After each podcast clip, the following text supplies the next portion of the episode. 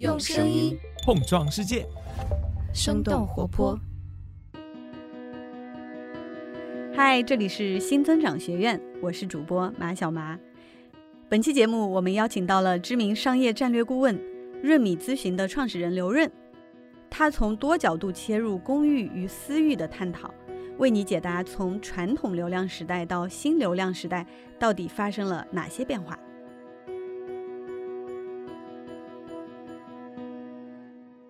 您在二零二一年的演讲中有提到说新流量时代到来，这其实是一种挺乐观主义的提法。那如果是悲观主义的，他可能说流量红海或者叫后流量时代来了。那您提的这个新。您觉得新在哪里？有没有一些新的这种商业案例跟我们分享一下？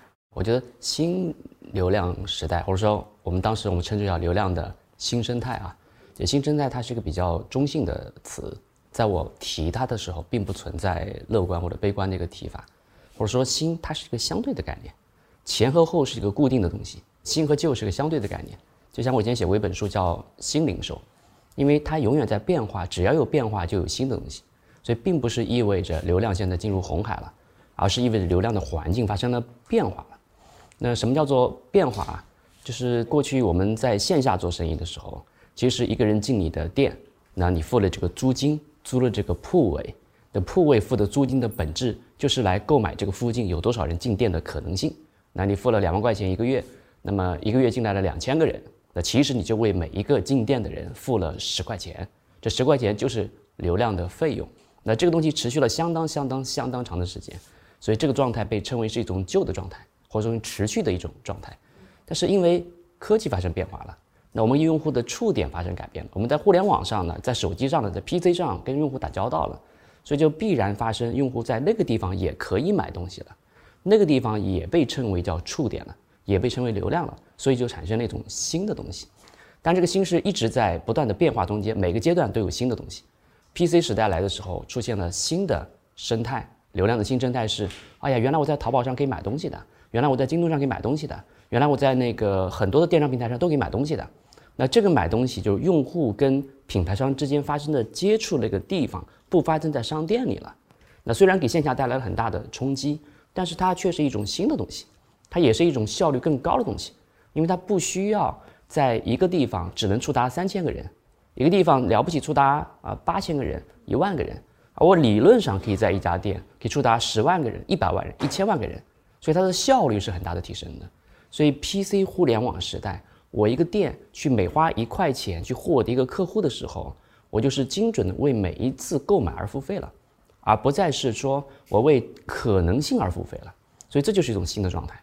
那到了移动互联网呢，又出现了新的状态。我们在微信里面。我们在短视频平台上面花了很多的时间，而所有的交易最终都要花在时间里面。你必须跟你的用户共处在一个时间段里面，我们才有可能去买卖，我们才可能交易。所以这个交易的过程，谁占据的时间越多，谁就越成为那个触点。所以流量又会重新聚集在手机里面，占据用户时间可能最多的 APP 里面了。所以它又是一种新的状态。所以这种新的状态是在不断、不断、不断、不断变化的。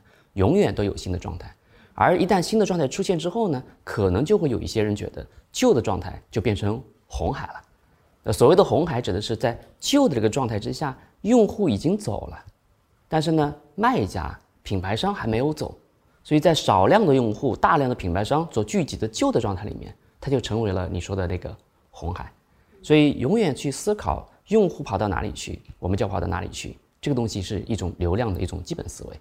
那在这个思维之下，在去年的年度演讲，我们说流量的新生态是又发现了一个挺重要的变化。这个变化就是我们曾经认为线下哎呀太贵了，互联网上便宜。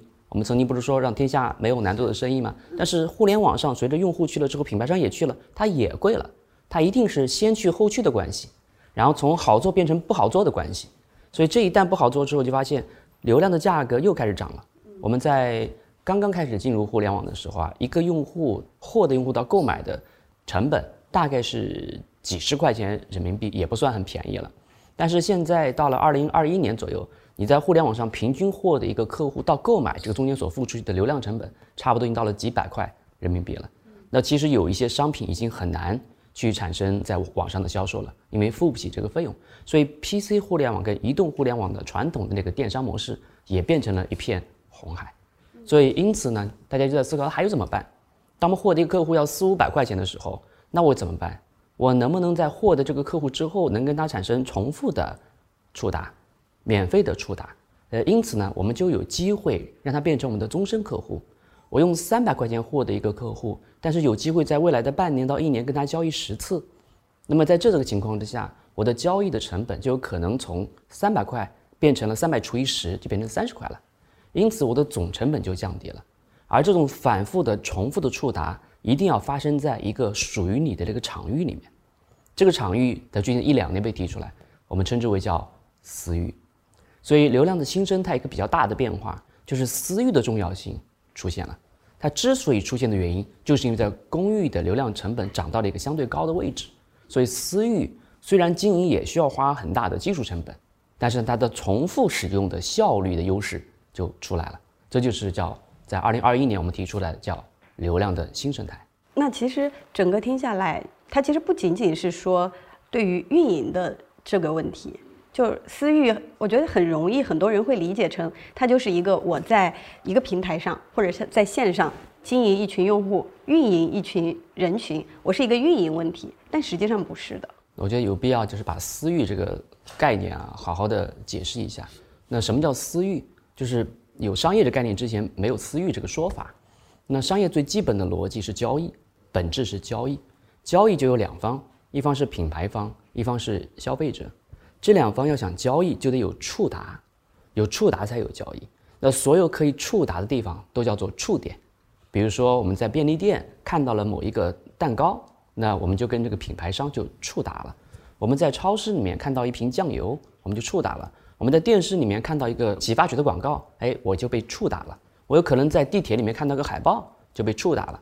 有可能有人上门给我送了一点点的那个免费的咖啡的试用装，就被触达了。所有的地方都叫做。触点，所以商业一定是发生在触点里面的，只不过这个触点呢无数种，但是呢，如果你大概来分的话呢，有分成两大类，一大类是你每一次触达的时候是需要给那个地方的人要付费的，有另外一类呢，你触达这个用户的时候是不需要付费的，我们就把这一类不需要付费的，属于你的，你可以重复的免费的触达的属于你的这个场域，里面有好多的触点加在一起，统称为叫。私域，而把所有那些你要触达用户的时候，每次触达你都要付钱的地方，都叫做公域，因为属于别人的。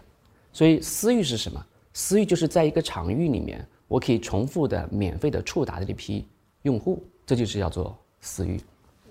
我们自己其实，在腾讯啊微信生态系里面有自己的公众号，有自己的视频号，有自己的呃企业微信，有这样的一些呃工具。其实私域是所有那些可以免费的、重复的触达的地方，所以为什么私域这么重要？重要的原因是，当我们在公域为了以发生交易为目的触达给用户的时候的成本越来越高的时候，那我们在什么地方是可以免费触达这件事情就变得很重要。它可以去摊薄我们获得一个用户的总成本，所以它不仅仅是一个运营的问题，它是一个对商业的一个基本的理解。所以在公域的价格高的时候，拥有私域的人就拥有了一个强大的营销的一个竞争力。但是刚才提到的这个触达哈，它其实是一个很整体的概念，因为触达里面包含着，呃，用户对你触达之后的各种各样的反馈。那这里可能是会涉及到这个运营的，因为你要精细化的去运营这一块儿。那其实我在想哈，就是私域听下来，它更像是一个更适合，比如说做内容创业者，或者是。依附于腾讯的微信生态，它的业务模式是更依赖于这种生态成长起来的这一类公司。那这个东西，它对于所有的，比如说我们日常见到的品牌企业，它都适用吗？这一套？对，私域是今天提出来的概念，但是如果我们从商业的起点来思考的话，其实它这个逻辑的出现是远远早于这个概念。甚至是远远早于微信，甚至是远远早于腾讯的出现的。有商业的时候，有商业的时候就有这个私域了。所以并不是私域是依附于微信，应该说微信助力了私域的价值，会这么来说会更好一点。在微信里面，假如说你一个微信里面可以有啊五千个好友啊，现在好像不止了。我们就假如说一个人平常有啊两千、一千，的好友在自己的微信里面，这一千个好友，你平常把自己的朋友圈，然后展示你自己的真实的那一面，啊，我今天正在勤奋的学习，我们公司的产品又拿了什么奖，啊，我又做了一件特别重要的事儿，然后跟顾客签了一个订单，等等等等等等，这些东西不断不断的通过微信的朋友圈，你想朋友圈就是我刚才说的叫触点。你就会触达你的里面的一千个人，当然并不是每个人每天都能看到啊，它会有概率，那概率会看到之后，只要你持续的去输出这样的你的一个状态，它是不是内容？它当然也是内容啊，但是更重要的是在这个触点上，你让他知道了你的一个真实的一个信任度，那因此当他也要这样的产品的时候，他就会来找你了。你想，他来找你的时候，你们没有吃过饭，你们没有一起打过球，你也不需要在某个场合非要去换名片，不需要做这个事儿了。信任就及早的建立了，所以触点它的存在的意义是可以传达很多东西的，它可以传达我的商品好不好，可以传达这个人值不值得信任，传达我们有些什么东西是我们公司的核心的产品，传达啊我们到底有些什么样的成功的案例和客户等等等等等等，只要有触点，在触点之间，品牌商跟用户之间就可以大量的信息在流动，而腾讯的微信做的事情就是让这个触点上流动信息的成本。变得比原来低好多好多好多。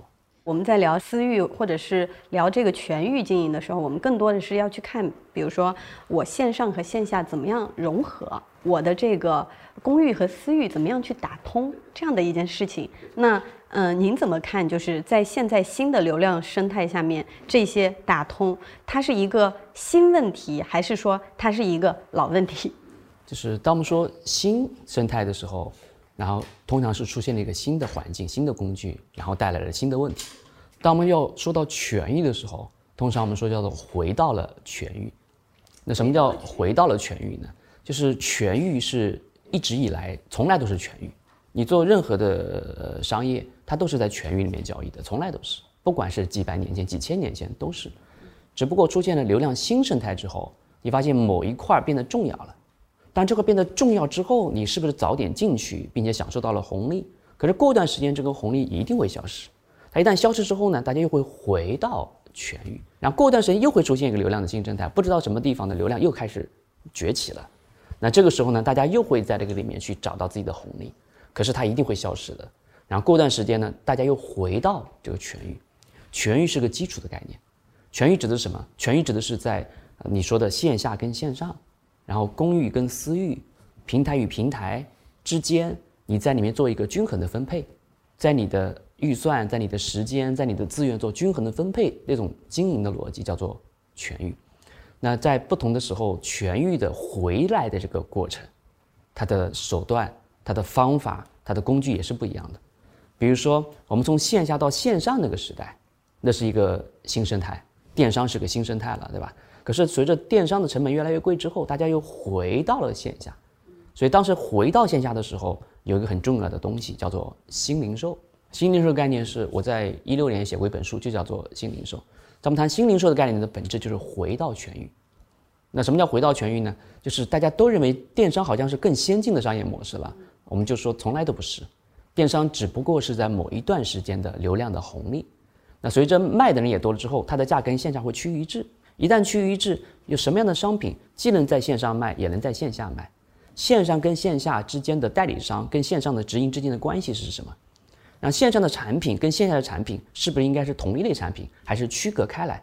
等等这一系列的问题，就变成了在那个时代从电商的流量新生态回到全域经营的一个重要课题。所以这是我们研究的一个重大话题。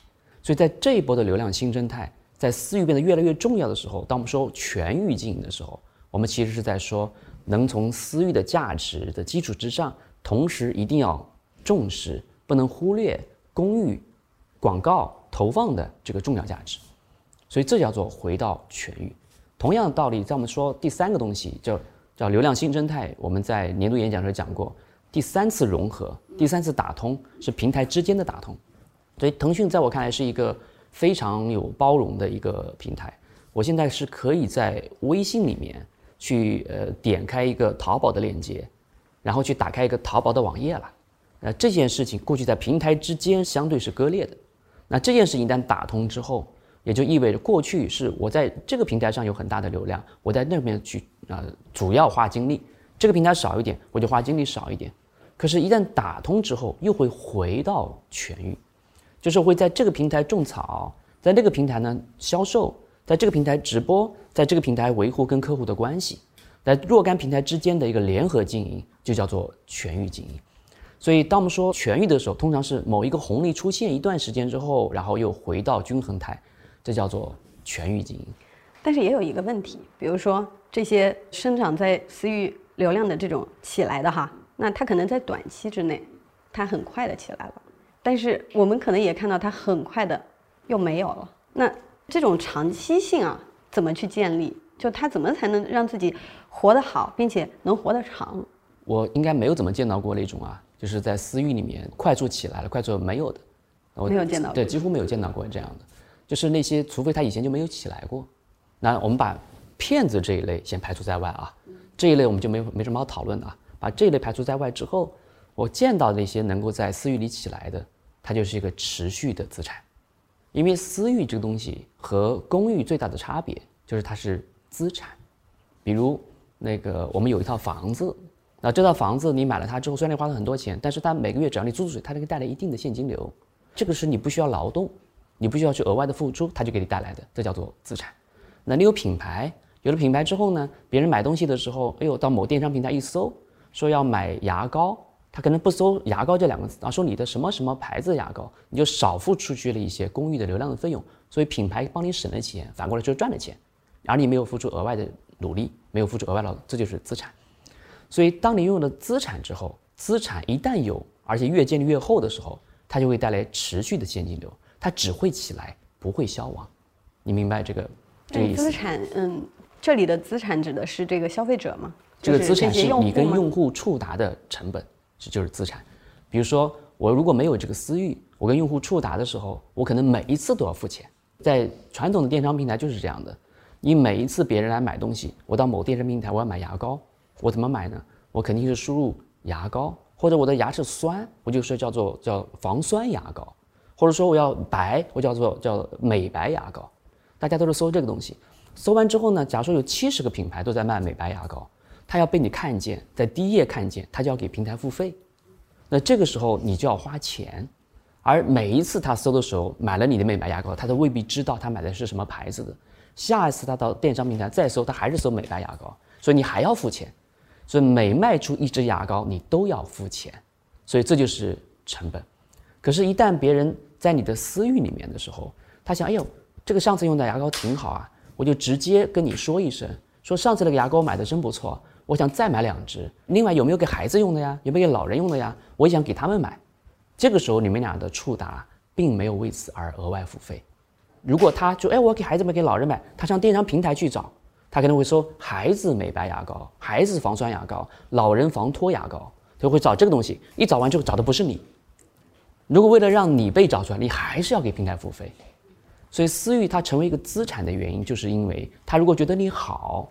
我们还是说那个前提是你东西是得是好的啊。如果说东西不是好的，甚至没有东西，甚至是假的，甚至是骗子，那就不在我们今天讨论的这个范围之内。那东西是好的情况之下，你还要持续给平台付费。但是呢，在私域里面，他可以直接来找你，这个时候你省的这个钱就是资产的价值。所以，但凡你建立了跟用户的信任关系，尤其是那些可以有复购的产品，这个资产的价值它只会越来越厚，越来越厚。除非有一天用户不在这个场域活动了。比如说，用户不再看短视频了，用户不再社交了，不再给发朋友圈了，他不再去怎么样了，那这个场域就慢慢就会呃消融掉。但只要场域还在，私域的价值它只会越来越厚。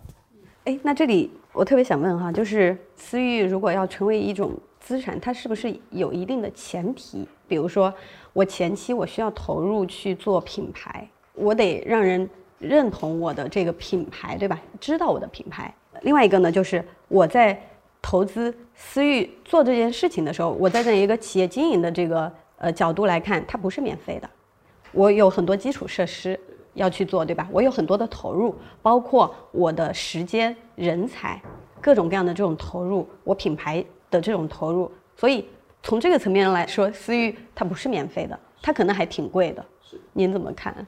这是两个问题啊。第一个问题就是私域跟品牌。很像，但是这是两件完全不同的事情。品牌是什么呢？还是说回到商业的最基本的逻辑？任何公司都在做三件事情，叫产品、营销跟渠道。产品是把东西做好，我们称之为把千钧之石推上那个万人之巅。比如说苹果手机做得非常好，它卖的很贵都有人买，因为它东西做得好，所以叫把千钧之石推上那个万人之巅，然后推到最高的地方，然后一把在山的另外一边推下来，然后哗开始往下滚。滚的过程当中，如果我们认为滚得足够远就能触达足够多的用户的话，下滑的过程中要减小这个阻力。这个两个阻力，一个阻力叫营销，一个阻力叫渠道。所以营销是什么？营销是让用户要能想得起。渠道是什么？渠道是让用户能够买得到。这是两件完全不同的事情，或者说换句话，文学一点叫做萦绕，他要犯错就得认，出了问题就得赔，这都是建立品牌的这个成本。但是品牌一旦建立了之后，它所带来的所谓的溢价，那所谓的溢价就是要边际效益是可以很大很大的，所以是有固定成本，但是会能带来很大的边际效益。同仁堂的假设这款药卖三百块钱，另外牌子说它也能治，它就卖一百五。我可能还会买同仁堂，我假设他们成本是一样啊，多了一百五，但是我信任，这就是品牌在持续的基础成本耕耘之下所带来的一个溢价。那用户足够多的情况下，这个溢价可能会远远大于它的基础投入，这是品牌在萦绕于心，叫想得起这块做的耕耘，在营销做的耕耘。而私域是什么呢？私域不是品牌，私域是渠道。什么是渠道呢？我要触达用户，怎么能触达？我可以放在超市里面，我可以放在便利店里面。对我也可以在那个咚咚咚上门来推销，这都是触达的办法。但是每一个触达办法都有费用。我放在超市里面，每一个东西都要收百分之多少，对吧？我放在那个电商平台做广告都要收百分之多少？我上便利店面也要收多少多少钱？每一单都要收多少钱？这叫做渠道的成本。这是像自来水一样的，一开就有自来水，而是按度来收费的。但是私域跟品牌相似之处是什么？就是我建立一个跟用户的触达的一个场域。我可能需要雇五个人、八个人，甚至对一些大的公司来说，雇二十个人、五十个人来做这件事情，就跟品牌的基础投入是一样的。但是因为有了这个触达，免费的、重复的触达之后，下一次用户来找我，记住这个地方有个很重要的东西，这东西就是他是不是去骚扰用户？但骚扰用户是一个非常愚蠢的做法，而是你让用户有机会来找你。一旦用户有机会来找你的时候，他来找你的成本变低了，他不需要去超市找你了，他不要去便利店来找你，他在这儿就能找到你了。而他找到你或者某些特殊情况你找到他的成本是零，所以就跟品牌一样的，他就省了很多这个费用。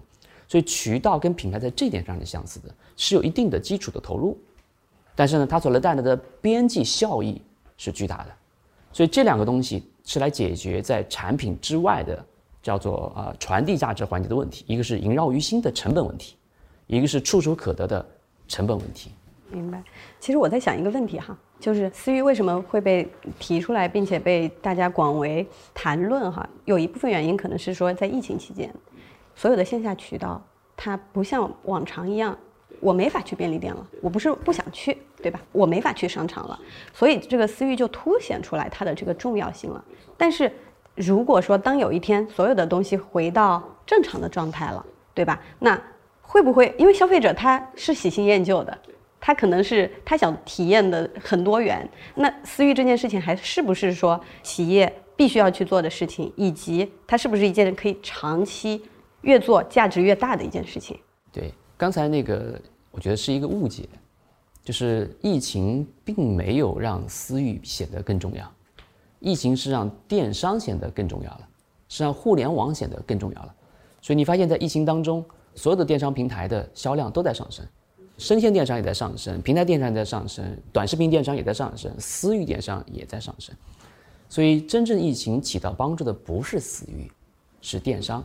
只不过私域也是通过互联网，或者说更准确的来说，私域是帮助了互联网的触达的能力，或者是互联网的触达能力。在疫情当中起了巨大的作用，不是私域，所以你说疫情出现之前，今年是个非常特殊的年份啊，今年是二零二二年，整整十年之前，王健林跟马云在央视年度经济中颁奖典礼上打过个赌，对吧？说一个亿，说电商会烧百百分之五十，在二零一九年，就是疫情出现的前一年，如果我没记错的话，应该是电商占中国大零售的是百分之十九左右，十几快二十。但是我们看了一下去年数据，二零二一年、二零一年疫情、二一年疫情，二一年呢，中国的电商占中国消费品零售业总额的百分之二十四点五，就是一个剧烈的一个上升。然后二零年好像更高啊，二一年似乎跌了一点，因为线下开了嘛，线下开了之后，我当然有部分需求是回到线下的，所以疫情帮助了互联网的增长，甚至是过分的增长。但是，一旦疫情开始平复之后，大家一定会奔回到线下的。但这相当于什么？相当于说我过去假如说是电商或者互联网是触达了六分，但是因为疫情现在触达了九分，但是如果回到了正常的状态之后，那么就会回到七分，回到八分，但是再也回不到六分，因为大家已经养成了在这上面去来用互联网的习惯。而在这个大逻辑里面，私域是互联网中间的一个部分而已。不管要不要用互联网，还是用线下，私域就是私域。私域是相对于那些公域而言的，那线下也有私域，线下的私域指的是我直接我们俩约个见面，对吧？那我就不需要去约在某个地方见面了，所以这叫线下的私域。那线上的私域是相对于电商而言的，所以私域就是私域，然后啊电商就是电商，所以我们应该能够看到的是，私域在疫情之前相对于传统电商、互联网之类在上升，在这个疫情之内，私域相对于疫情之内的电商也在上升。所以意味着私域这件事情在成长，它并不是因为疫情的原因。在疫情中，其实凸显出来一个重要性的是数字化，企业的这种数字化转型，对吧？那比如说站在一个企业的经营者、老板这样的一个角色，肯定他耳边会有很多的声音告诉他，你得去做数字化转型，对。然后近些年肯定也有很多就是说，你得做私域了。如果他听到这两个概念啊，他应该怎么去理解？哎，我做数字化转型，我是不是就？私域这件事情我就能做了，还是说管它转不转型，我先把这个私域做好了，我能抓住我能抓住的这些呃消费者用户，我先把这个事情做起来。就这两件事情什么关系？如果我作为一个对作为一个企业家，对吧？作为一个 老板，我应该怎么去看待这两个关系？管理学界和科技界啊，这两个东西都是让创业者比较困扰的事情。我相信那个哈平一百年啊。应该有这样的感触，就是在中国，在全球都是，每过一段时间就会流行一套管理理论，然后大家总觉得这套管理理论可以解决所有问题，啊，过段时间又一套新的东西流行起来，但是真正的能让我们做好管理的那些基础东西，可能没有发生过重大的变化。科技也是一样，每过一段时间，大家就会流行一套新的科技，啊，一会儿说我们要办公自动化了，一会儿说我们要 ERP 了，一会儿说我们要做啊 CRM 了。一会儿说我们要做这个做那个了，对吧？今天又说数字化了，前段时间二零一三一四年说要互联网化了，所以大家就觉得很困扰，到底什么东西才是对的？但是站在一个商业顾问的角度，我们来看，其实任何东西都是工具。我们说的那个叫做呃私域是工具，数字化是工具。创业者或者企业家面对这些变化的时候，首先要记住目的是什么？商业世界的进化只有一个目的，就是提高商业的效率，这是唯一的目的。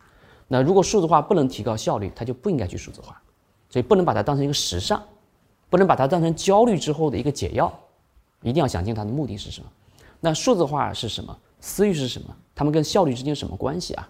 我举个例子，有一个咖啡品牌啊，崛起的很厉害啊。这咖啡品牌呢，他们就做了私域和数字化。那私域和数字化是怎么来结合？怎么能解决它的效率问题呢？比如啊，某一个城市。他们首先跟这个城市的天气系统的数据做了实时的对接。这个城市在这个区会不会下雨？正在下雨吗？或者明天会下雨吗？或者天气温度很高吗？还是刮大风吗？等等，这个叫天气的数据。这个数据是可以获得的，是一个公共的数据。有的数据接入之后，所以什么叫数字化？就是你从数据里面去要效率。啊，有了这个东西之后，他就判断，哎呀，哦，原来这个地方。今天下大雨啊！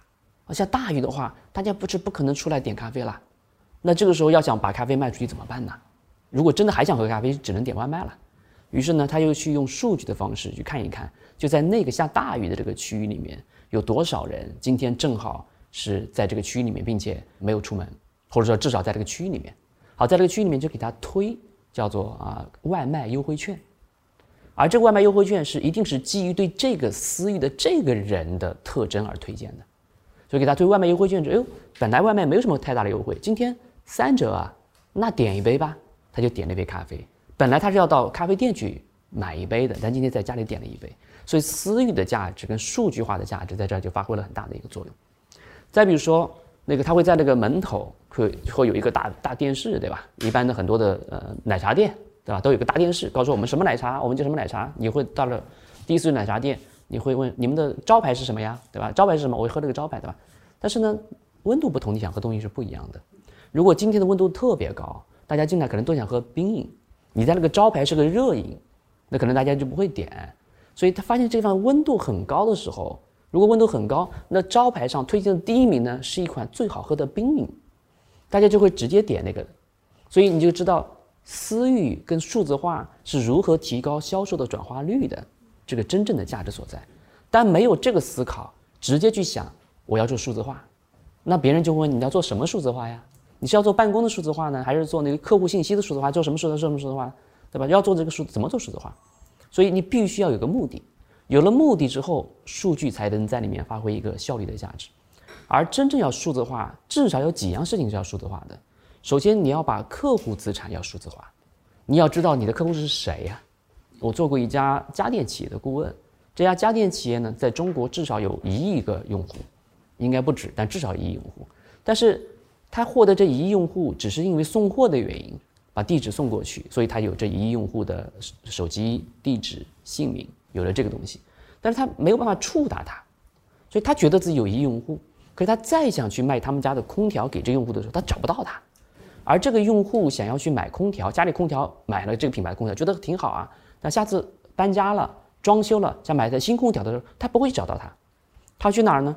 他还是会去那个线下的一个大卖场、家电卖场去买这个空调。可是，如果这个空调企业跟这个家电卖场的关系不足够好，那这个时候呢，家电卖场可能就主推另外一个品牌的。那这个时候，他曾经的忠实用户进去去看那个推销员拼命跟他说那个牌子好，那个牌子好，他可能就买了那个牌子了。所以，就算这个用户买过你的东西，他依然不是你的私域。所以，你发现数字化跟私域这两件如果结合起来，也能触达他，并且能够知道环境，知道它的特征，单单就是从营销的效率上来说，都是一个巨大的一个提高。但是我反复说，你不要去骚扰人家，对吧？你不要天天给他发私信，说那个来买杯咖啡吧，来买杯咖啡，那那三天人家就把你不用三天，三条人家把就就把你拉黑掉了。所以他们做的今天这叫拉黑率吧，它的拉黑率是百分之零点三。为什么百分之零点三呢？因为我不会去骚扰你，我在下午三点半之后就绝对不给你推咖啡优惠券了，因为大家三点半之后、四点之后、五点之后大家就不喝咖啡了。如果在晚上七点钟给你推荐咖啡优惠券，你会觉得。晚上我睡不着觉啊，所以当你能够充分的理解你的用户的时候，其实是让用户觉得舒服，或者用户觉得喜欢，这才是真正的私域。所以数字化和你刚才说的那个那个私域这两件事情，还有未来还会有很多新的东西啊，不管是在管理学界还是在科技领域里面，一定会有层出不穷的。但是从最基本的逻辑要去理解它，它一切的目的都是为了提高效率、效率、效率，以此为目的。然后呢，以工具为马。我们回到这个企业本身，它其实是一个组织，它有各种分工的人，对，它有 CMO、有 CIO、有 CEO 去做这件事情。那么，我想了解的是说，嗯，作为这些不同职能的、不同级别的这些商业人士，他们应该怎么去看待全域经营，或者是说私域这样的商业概念，或者这件事情？刚才我们所有的讨论都是作为把公司作为一个整体来看待，私域是个资产，来看待这件事情。那如果真的具体到一家公司里面，每个公司的做法不太一样。有的公司里面是把私域是放在大的销售部门里面的，所以他们是关心的更多一点。有的公司是把私域放在品牌这个大部门下面的，所以这个部门管理的会更多一点。有的公司是把它作为一个单独的一个部门是来独立运营的，所以就是看你是在什么阶段，啊。如果你今天是一个全中国的销售，比如说几十亿、上百亿，甚至上千亿的规模的这一家消费品企业，那这个时候私域对你的销售的当下的影响是不大的，它不会一下子变成你一个五百亿甚至八百亿都在这个私域里面完成。所以这个时候私域的核心的价值就是你跟用户终于有那个免费的、重复的、长期的触点了。那你的下一代产品应该做成什么样子？你怎么让那些最核心的那些热爱你的品牌、热爱你的产品用户跟你有高效的互动？所以这是一个很重要的价值。所以这个价值从某种意义上来说，私域就已经不是渠道了，它同时也能反哺到品牌。所以说，如果啊，举个例子啊，比如说有一个做呃饼干的那个品牌叫奥利奥，这个品牌呢，他们在私域里面跟他们的用户啊就做很多的互动，因为互动是很方便，不像过去我非要在线下搞个活动，我非要是大家去做个自驾游，或者说我要搞一个叫 focus group 来做这种调研，那不需要做这些事儿了，而在群里面、朋友圈里面、公众号里面、视频号里面就能互动。那互动完之后说，哎呀，这个大家喜欢什么？哎，大家提出一个，我要一个白颜色的奥利奥饼干。白颜色奥利奥饼干，我以前吃很多奥利奥饼干，觉得很好吃，但是没有吃过白颜色。哎呦，用户都喜欢白颜色的，那就做呗。咱们做了一个白颜色奥利奥饼干，大受欢迎。而这种大受欢迎是来自于用户的这种重复的、零成本的那种触达，所以它的触达是有机会跟用户共创一些产品的。在另外一些机构里面呢，是把私域是当成一个渠道的。我举个例子，就像董明珠，就在二零二零年刚刚遇到疫情的时候，突然之间大家都不去啊出门了，那正好马上要到呃夏天来到空调的旺季，这就很痛苦。那怎么办呢？他们就把线下的那么几万家的经销商，然后用他们各自的私域，就去触达所有这些用户。触达这些用户之后呢，董明珠自己在六月多少号？好像六月一号那一天做了一场直播。那直播呢，就让大量的代理商、大量的经销商，加了好多人、好多人、好多人。然后加完之后呢，去有一个东西叫做膨胀金。什么叫膨胀金呢？就是你买我一张膨胀金十块钱，十块钱如果你在董大姐那天直播的时候，你可以膨胀成五十块钱的优惠券。那如果你买的是高端的空调，你可以膨胀成一百块钱优惠券。如果是更贵的空调，可以膨胀成一百五十块。所以很多人就买了。那这个时候买这个十块钱的膨胀金的人，一定是有非常明确的购买空调的愿望的这个人，所以他大量的膨胀金卖出去之后，就无数人涌进了他的直播间。而这个时候，他的用户哪来的，并不是从公寓来的，而是从他的无数的线下的私域来的。所以线下也有私域，对吧？他们线下私域哪来的呢？他们做法就是在那个小区门口发桃子，说一个桃子加个微信，一个桃子加个微信。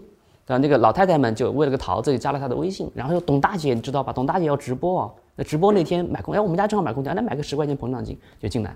进来之后呢，所有这个扫了个二维码进他直播间的那些人，其实都能够溯源，是到哪一个区，是到哪一个代理商的私域用户。那这个时候，董大姐把空调卖完之后，她的代理的佣金依然会返到这个代理商。所以大量的私域在这个直播间里面一次性成交。我记得好像成交了几十亿吧，所以就意味着在这个情况之下，董大姐的那次直播就是把私域当成了一个渠道。嗨，这里是新增长学院，我是主播马小麻。如果本期节目对你有些启发，欢迎在评论区留言，我们将在所有音频平台挑选五位听众，为大家送上《哈佛商业评论》百年精选文集。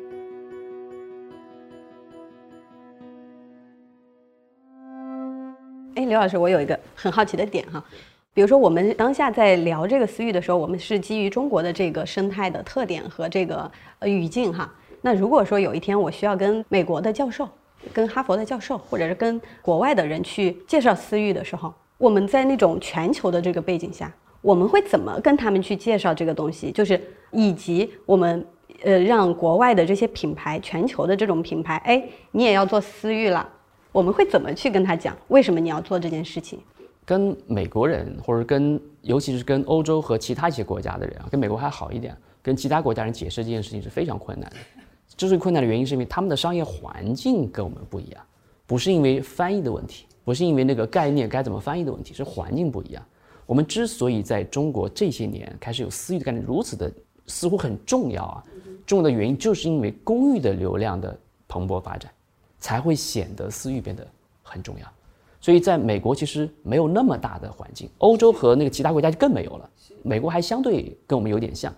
那中国之所以这样，是因为中国有十四亿的人口。如果溯源起来这件事情是有点复杂，因为中国有十四亿人口，所以说每一个用户的边际成本是可以很低的。就是我做一个电商平台，我可能投入了几个亿美金把它做起来了，但是在上面交易的每一个人并没有因此付出额外的，我只付出一点点的电费，所以边际成本极低。所以人口是中国能把互联网做这么大的一个根本原因，而这个要素并不存在于中国和美国之外的其他任何国家。呃，虽然印度也算啊，但印度它的基础设施不够好，所以如果把印度刨在一边，除了中美之外，其他就没有国家有中国的这种这种环境，所以它就没有公寓的崛起。如果没有公寓的崛起，就没有私域显得重要的场景所在。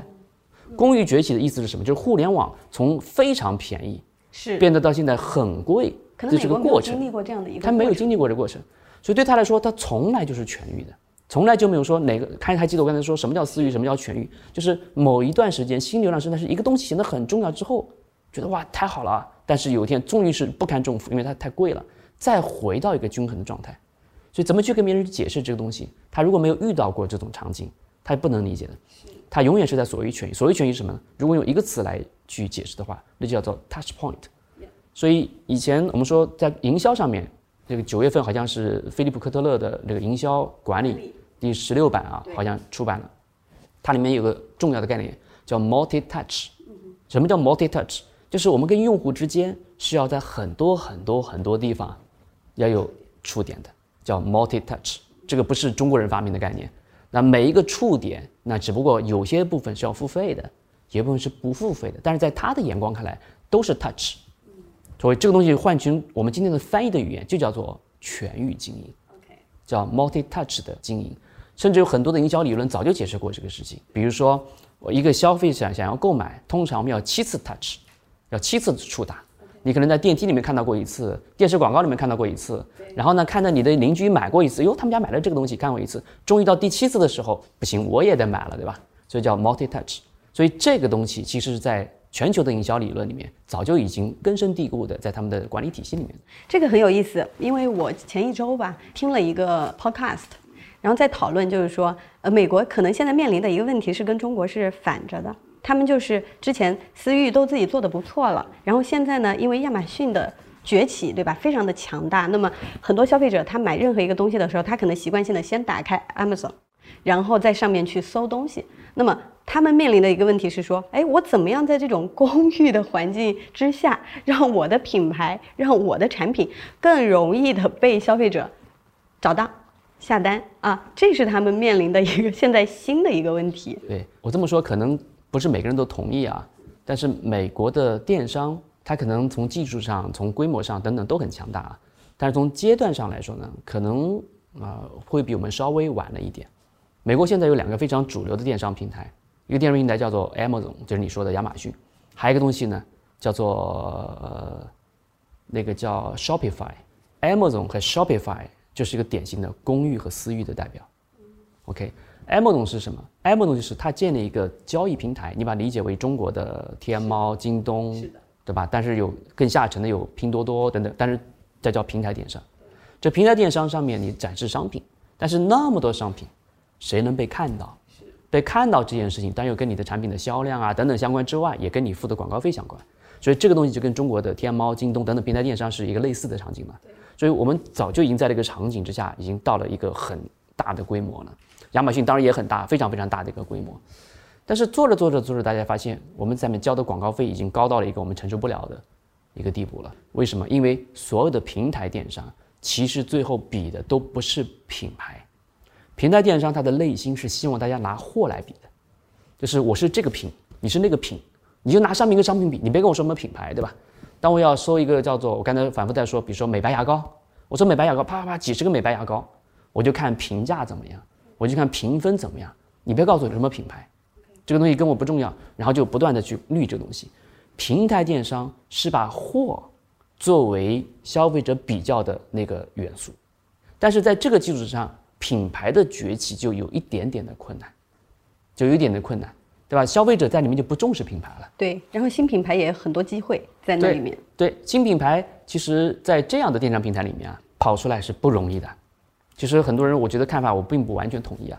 在这样的平台里面跑出品牌是不容易的，因为当消费者发现我在平台电商的搜索框里面去输入商品的品类。得到很多的商品的比较，并且能选个最好的商品的时候，我以后再也不需要靠某个品牌的信任度来为这商品背书了。我只要靠平台的搜索框和下面的评价来背书就足够了。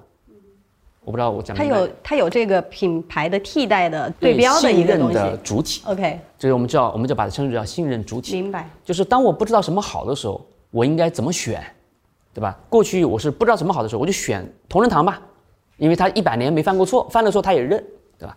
但今天呢，一百个东西我不知道怎么选，我选谁呢？我看看亚马逊怎么排名的吧。哦，它排在前面肯定不错。那个品牌不需要作为信任主体了，所以成一个品牌就变得有点难。那这个时候大家就必须在新品就必须不断的在平台去买流量，去买广告位。所以其实起一个品牌是不容易的，跟很多人理解是相反的。在亚马逊里面起个品牌是不容易的，是非常困难的。但是逐渐逐渐，你发现美国开始出现一个新的电商平台，这平台叫 Shopify，Shopify 是没有流量的。那个亚马逊大概平均每一个商品的交易是收百分之十二到百分之十五的佣金，这就是很高的一个一个佣金了。另外还有广告费的收入。但 Shopify 呢，如果我没记错啊，是百分之几吧？好像是百分之二左右吧，可能是略高略低啊，大概这么一个数字。但收百分之二的佣金的时候，为什么我说这么便宜？是因为我没有流量，流量是你自己去解决的事情，你自己经营了你在 Facebook 的账号，你自己经营了你在 Instagram 上账号，你在哪儿经营了所有账号之后，但是电商的架构搭建那个是不容易啊，但是你最后总得交易啊，就是那个最后一公里。最后那一公里，最后这个交易的节点，你选择在我 Shopify，OK，所以开始有越来越多的美国的电商选择既在亚马逊开店，也在 Shopify 开店，你就把它理解为既在公域开店，也在私域开店。有了私域店了之后呢，只要它获得用户的成本比亚马逊获得用户的成本低，亚马逊获得成本至少百分之十五，那每个交易都要百分之十五。所以我有个账号，我天天讲我们做的怎么样怎么样，Instagram 的照片怎么样怎么样怎么样，我只要不断的 Twitter 我不断说，那么我就把它引到我这儿来交易。那这个时候，其实在美国，这是美国的私域。所以今天在美国在 Shopify 的发展，跟中国的这个私域的发展，其实都是私域的进展。但是从进展的速度上来看，中国好像还略快了一点。那是因为美国没有像腾讯这样的一个生态吗？对，就是腾讯是一个非常非常特殊的生态，非常特殊。因为在腾讯的这个生态里面，它既有 Facebook，像朋友圈这样的，就有点像那个 Facebook 对吧？又有那个公众号，啊，它有点像一个媒体，还有那个视频号，啊，有点像那个 TikTok，这个东西就聚在了一起。聚在了一起之后，那你就在里面可以经营跟用户的一个关系了。它还有这个像 WhatsApp，WhatsApp，嗯，所以 WhatsApp 和那个叫做呃 Facebook 和那个 TikTok 融合在一块。融合在一起，所以这个微信是一个，至少我看了一圈下来是中国独有的一个生态，在这个生态里面是可以经营私域并且完成交易闭环的，所以它还有什么？还有里面交易的平台，微信小商店，啊当然还有第三方像有赞、微盟像这样的。但有这些东西之后，就相当于又把那个 Shopify 又放进来了。所以当有这么一个大的闭环的生态在这的时候，你的这个交易就可以在里面全部的完成。那企业现在哈，就是他怎么去看待这个腾讯在这里面的角色？就是我跟腾讯应该是一种什么样的一种关系？我不能太过于依赖一个平台，因为毕竟对吧？我需要打造自己的这个东西，因为私域的本质就是我要有自己的资产，但是我又极度的依附 腾讯这个生态，这个怎么解？这是我个人的看法啊，就是没有什么平台是独立的。比如说，我们自己有公众号、微信等等，这是在呃视频号是在微信生态系里面的，所以我们其实相当于理解为叫二房东。微信呢是大房东，是一房东。这一房东呢，就微信有八到九亿的用户，然后我有三百多万的用户，那八到九用户是大房东，我在里面给了个小房间，这是那个三百多万的用户。但是微信就真的是大房东吗？微信上面还有手机平台，它有谷歌的这个平台，对吧？还有安卓这个平台。那安卓这就是大房东吗？它后面还有那个中国移动，还有电信平台，还有电信公司。那电影公司是大房东吗？其实它最后还是从中国的总人口里面，是从中国的商业世界里面出来的，没有真正的大房东。所以，当你说要拥有一个独立的东西的时候，你指的是在哪个层面上的独立？如果你指的是要跟微信同级的一个独立，那你就要去做 APP。那 APP 这个层面跟微信是同级的，但是你其实上游是跟手机厂商合作的，手机厂商去下载 APP，其实也是竞价排名的，也是有很多广告要去投放的，对吧？它是一个逻辑。那你在微信生态系里面，就是你要跟你的上游去沟通，所以每一个所谓的独立，它都有它的上游。那你要选择你的上游是谁？我跟腾讯的合作，这个有点像帮腾讯背书啊。我觉得腾讯是一个价值观很温和的公司。对，什么叫温和啊？它在里面，它不会跟你去抢利益，它是一个去中心化的一个组织。就是什么意思呢？就是他不会因为自己想挣钱，就要从中间的那个二房东手上说你必须给我交税。他这是一个他的非常非常了不起的一个温和的地方，可能是因为这个平台本身它的赚钱的方法很多，它的收入一直都不错，所以它的整个性格比较的温和。所以当你选择你要在手机上做个 APP 去跟手机厂商去做竞合的关系，还是在一个微信生态系里面跟微信做竞合的关系的时候，那你要做个选择。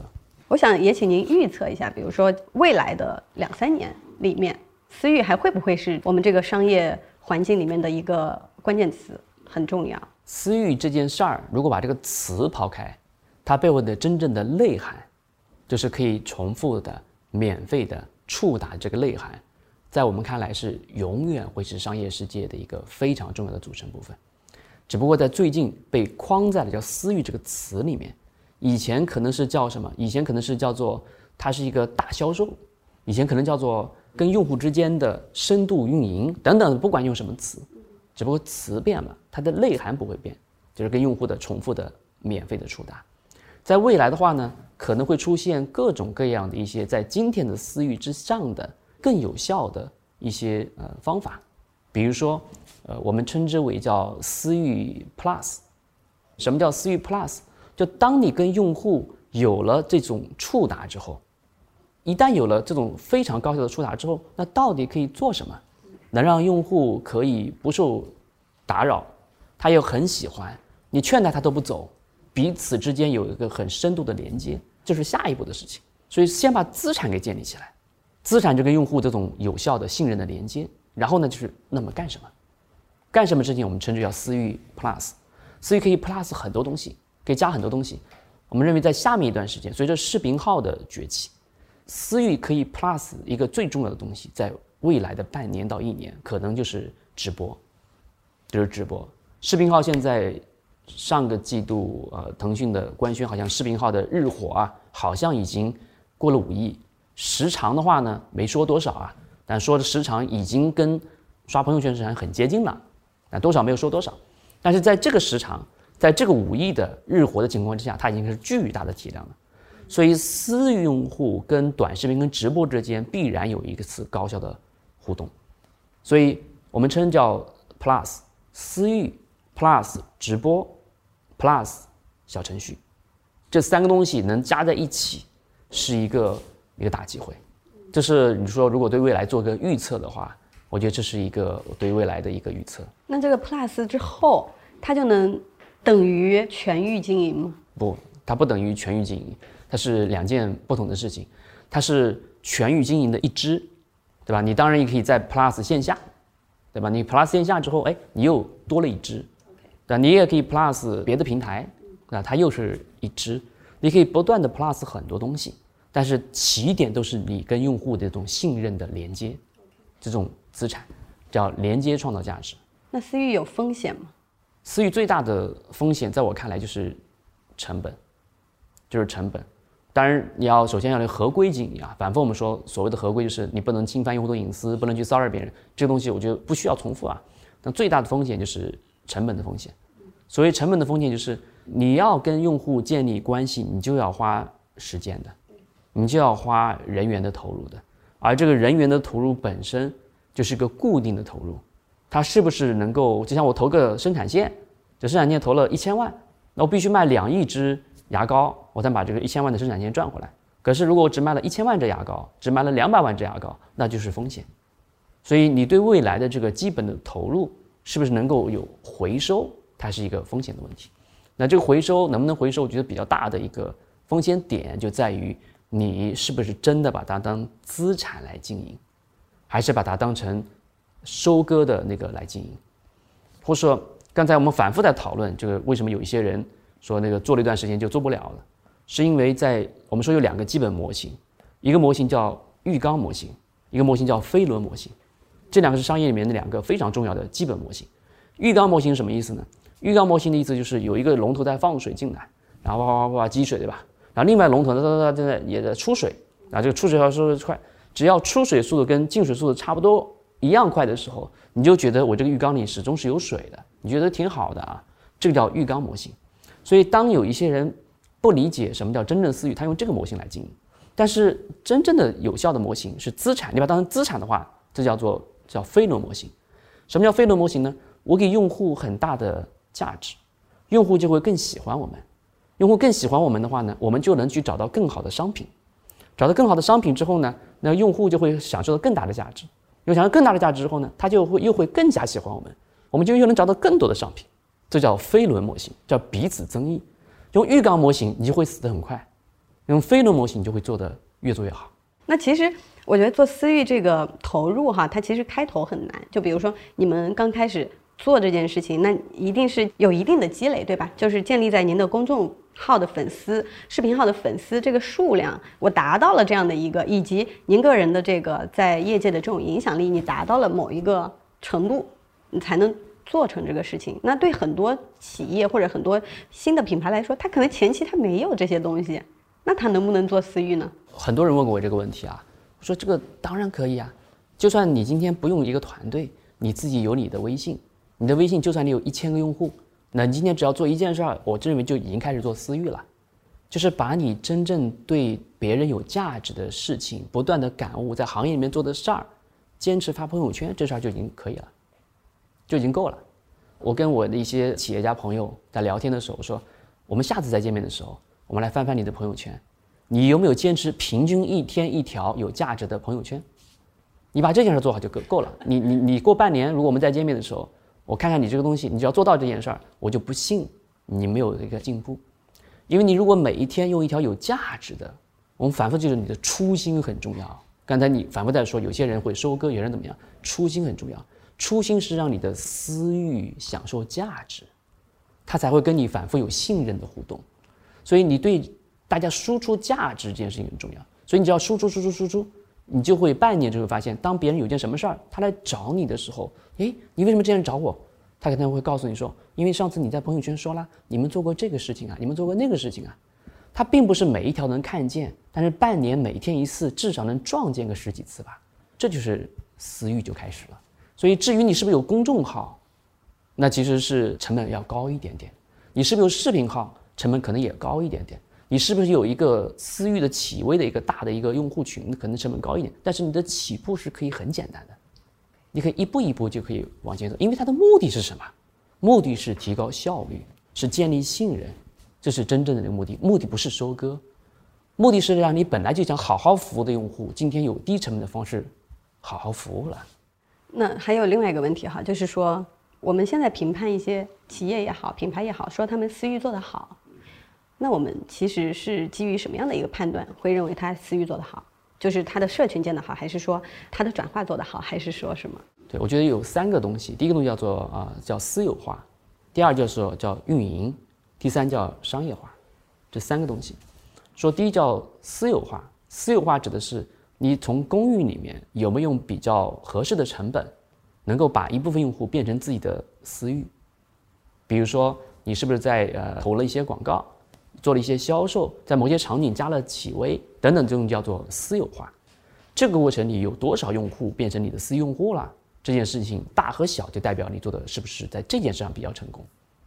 第二叫运营，运营指的是你有了。几十万的私域的用户了，你有几十万的企微的连接了，你有公众号，你有视频号了，他们是不是给你频繁的点赞？他们是不是在你的朋友圈会留言？他们是不是会取关你？你的每发一条视频，有有多少人在下面会去转发？我们的公众号每一篇文章下面是有多少条评论？这叫做运营。所以，当你理解真正的私域，不是把自己放在那个重要的位置。而是把用户放在重要的位置的时候，你才知道什么叫做一个私域。那第三才是那个商业化。所以我们说一些人做得好的时候，是私有化做得好呢，还是运营做得好呢，还是商业化做得好，还是说这三件事儿做的都很好？那商业化做得好的意思就是，那我跟用户之间如果提供了一些用户也觉得很有价值的东西，那么他就会来购买。这叫做商业化。商业化这件事情要做得好，其实很不容易，因为它很容易做出问题来。因为前两件事如果做得不好，它直接商业化，就很容易做出问题。所以我们做私域的时候，做商业化的时候，我们有些非常奇葩的一些做法。啊，举个例子，比如说我们有个付费社群，这付费社群叫进化岛，它是一个我每天会在里面回答一个问题，这个一年是三百六十五块钱，但是我们就要求我们的用户，所以我们会在我们的私域朋友圈里面会有限制，每个星期发个几条这样的一些介绍，但是呢，有些我们的私用户就可能会加入了，加入完之后我们就要求这个负责同事三天之内你必须主动的劝退这个用户。你你必须主动劝退。如果我没有看到你主动的劝退行为，你就是不合规的，我是会扣你的奖金的。什么叫主动劝退？因为我们很担心会不会有一个用户，他是因为冲动，看了一篇文章觉得挺好的就加入了，他是他不知道为什么就加入，加入完之后他甚至未来都不一定觉得有加，他不知道干什么的。所以你必须有一个主动劝退的行为，给我留下记录来。OK，劝退完之后，哦对哦，这个东西我好像当时冲动了，算了算了，你退钱吧。三天之内把钱退给他，三天之内如果劝退完之后他还是不退钱，他不不，我是真想加入，我是真觉得这挺好的，那那你再看看，再看看，三天之内还能退，三天之内他不退的，我们认为才是我们的用户。那这个运营的颗粒度蛮细的，会非常的细，这个中间可以用人工智能来帮助你，所以他加你的时候，他会自动的发这个叫做劝退的这个啊规则。规则，所以你要知道，这叫做叫私有化，叫运营和商业化。就为什么同样是私域，有一些人可以做得越来越大，越来越有信任，并且有比较良性的商业化；有些人是一做你说就没了。因为这三个步骤，这三个逻辑的基本的心态和那些具体的做法。其实有非常大的不一样。嗯，但是这是不是也也有一个问题，就是说私域里面的这些打法或者是玩法，它其实超级难复制，或者是它其实很难提炼一套这个方法论出来的。因为对于每一家企业或者它所处的阶段，它所在的行业都太不一样了。那这个你怎么去，比如说我们怎么去向这些人去传递这个东西，对吧？我去推我的方法论，或者是有没有一些通行的？我刚才说那个东西就已经是一个提炼过的东西了，比如说简单来说要有三步，对吧？叫做私有化、运营和商业化。那这个东西大概就作为一个管理者，你大概就知道哦是这么一回事儿。那么我应该私有化怎么做？然后运营的基本的我的价值观是什么？然后商业化我的基本的产品和方向是什么？管理者、创业者大概在这个层面上有了这个理解就够了。然后在具体的同事、运营的同事身上，他可能要学习的是，如果用朋友圈，那朋友圈应该怎么来写？那他应该怎么能让展现出我们的真实的一面？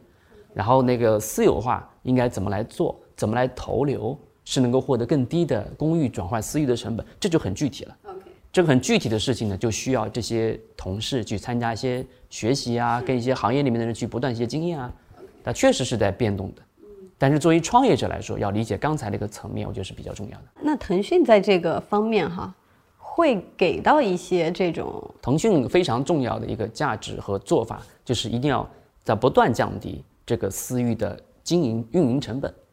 比如说你要做个小程序啊，我刚才说私域加上直播加上小程序，如果你要自己做个小程序，那这个团队就不得了了，大部分公司可能没有这个能力。那么腾讯就要通过自己的微信小商店啊。视频号小商店呐，或者联盟的，像有赞商城啊、呃微盟啊等等，来降低自己的成本。所以微信做的事情是把整个这个经营的成本在不断的降低、降低、降低、降低。每降低一点，当然它是一定是个过程，但每降低一点，就会有更多人是有机会来做这个事儿了。每降低一点，就会有人能进入这个地方。但是我会建议更多的一些企业，在这个成本还没有足够降低的时候，就要思考自己是不是应该早一点去做。因为等它真的降到足够低的时候，那这个其实竞争的环境就已经非常的激烈了。那您觉得，就是说现在的这个整体经济下行的这样的环境下面，哈，我们叫私域加，这个是唯一的一个增长的一个途径。那当然远远不能说是唯一啊，经济是个大问题啊，经济是个大的话题啊。这话题下面，如果真的要获得企业的增长，作为创业者，作为企业，作为 CEO，他是要一些战略的思考的。私域是一个解题的思路之一，但是当然远远远远，我们作为一个战略咨询公司，其实帮助很多企业就是在思考和解决这个问题。那首先第一重要的是，你要知道啊，那你的增长的来源是什么？过去遇到问题了，对吧？经济下行了，经济我们叫下行，可能不太能这么说。我们说经济回到这种所谓新常态了，对吧？或者这种新常态的情况之下，那你过去的增长来自于什么？如果你过去的增长是来自于时代所给你的机遇，比如说中国经济是在这四十多年每年百分之九点几在增长的平均啊，那你在增长，你就是顺着时代在往前走而已啊。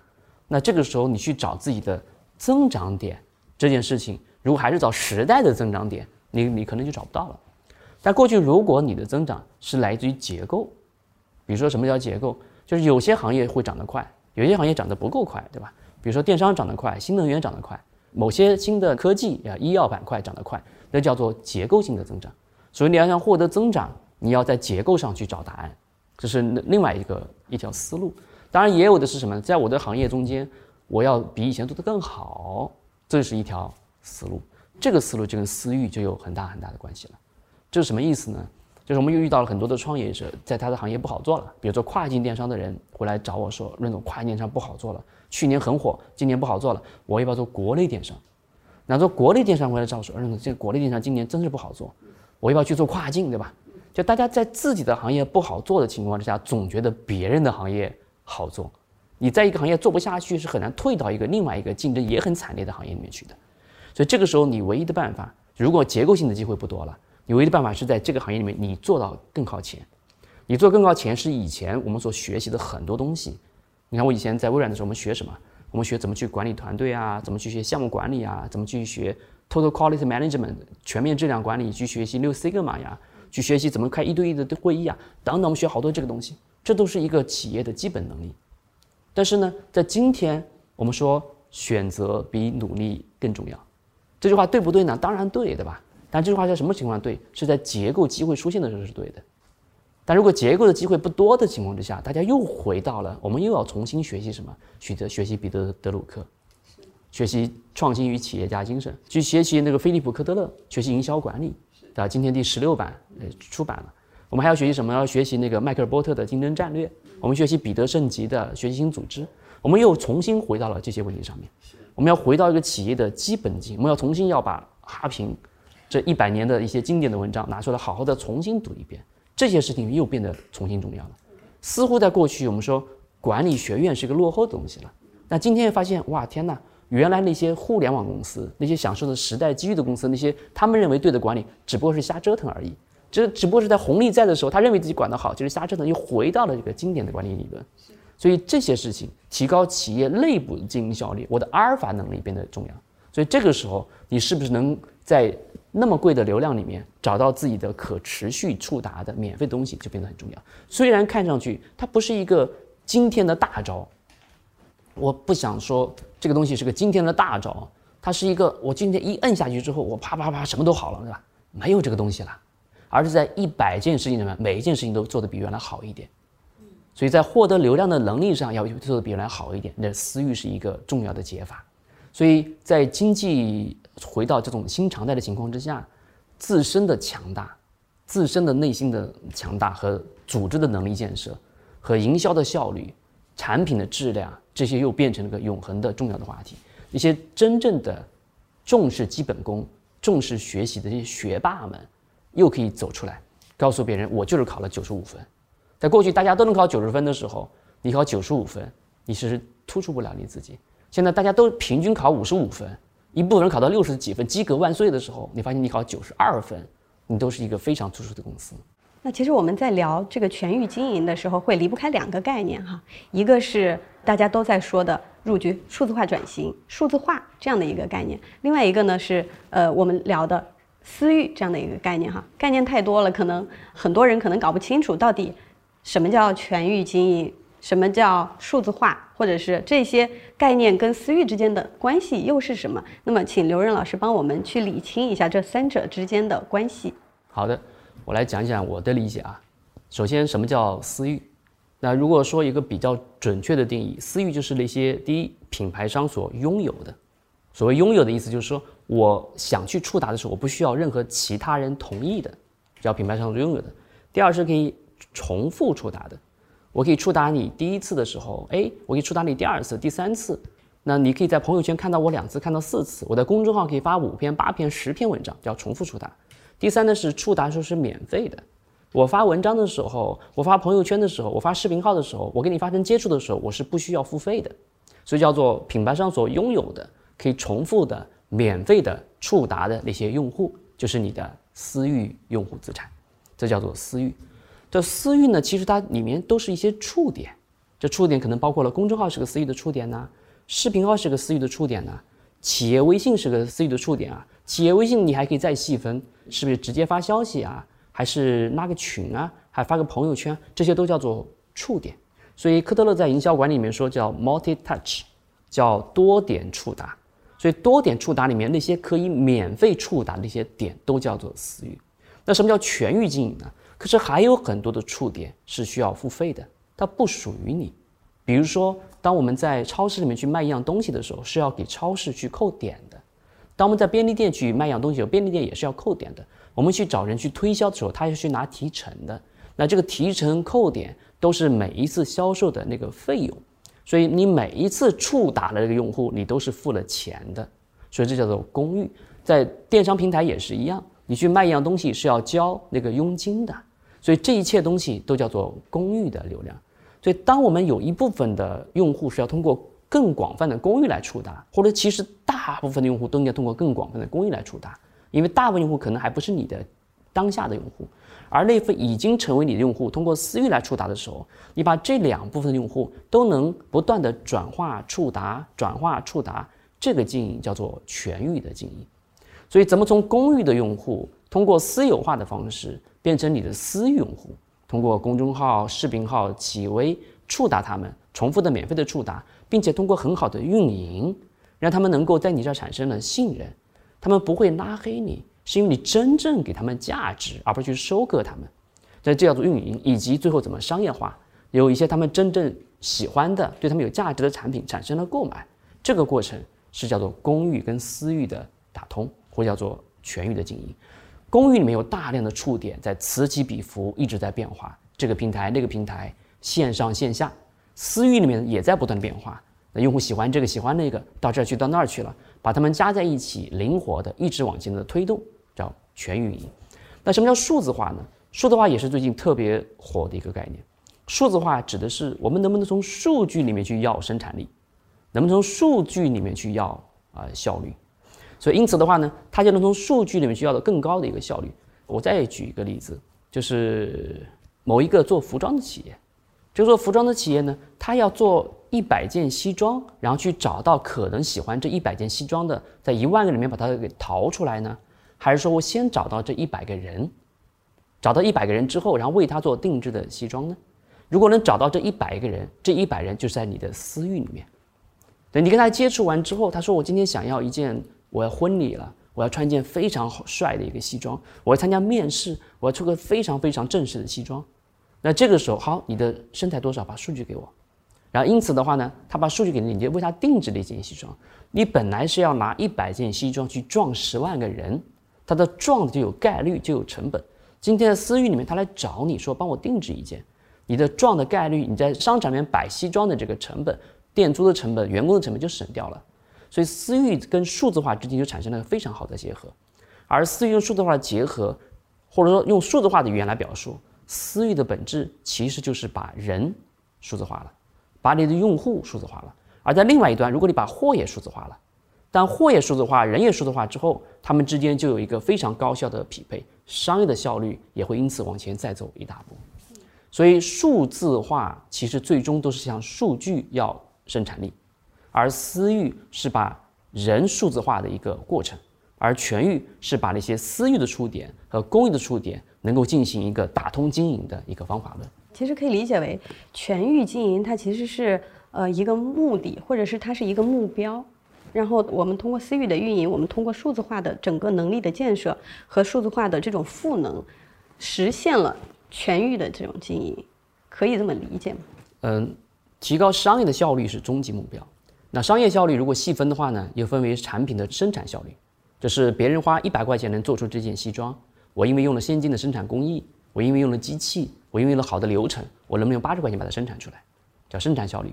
那第二个效率叫营销的效率，营销效率是本来我一百块钱做成衣服，要花五百块钱消费者才能买到，为什么？因为我要打广告，因为我要去铺到商场，因为我要请代言人，因为我要怎么样怎么样。所以今天我能不能通过私域或通过一些营销的新的方法论，能让这件一百块钱做的衣服三百块钱卖给消费者，我还能挣钱，这叫做营销的效率。第三叫渠道的效率，渠道效率指的是我过去要通过一站一站一站，总代到了省代，省代到了市代，市代到了零售店，那中间的所有的物流的成本，一个库房一个库房的挪动的成本，对吧？然后呢，在中国放了五万家店的这个成本，这就叫做渠道的效率问题。今天能不能通过私域的方式，能不能通过全域的方式，或者任何方式，数字化的方式，能不能把这份成本给降低了？所以，当我们把生产成本降低了，把营销成本降低了，把渠道成本降低了。那么一个一百块钱做出来东西，消费者就能花两百块钱买到它，最多三百块钱买到它的时候，消费者就占到便宜了，而我们可以赚到更多钱。所以商业世界就是这么往前进步的。所以全域经营它还是工具，还是手段；私域经营也是工具，也是手段；数字化还是手段。所有这一切全部都是手段，目的只有一个，就是提高商业的效率。而商业效率呢，如果你也把它当成叫手段，它不是终极目的的话呢？终极目的是什么？终极目的永远是让消费者花同样的钱买到更好的东西，或者呢，就是买到同样的东西，但是花比以前更少的钱。熊彼特讲过，他说商业并不是让女王可以买得了更多的丝袜，商业是让织丝袜的这个女工也能穿得起她自己织的丝袜。它的来源为什么做到这件事情，就是效率的提升。所有的企业家在思考这一切的问题的时候。如果能够把商业效率作为一切思考的起点，那么你就会明白私域的价值，会明白全域的价值，会明白数字化的价值。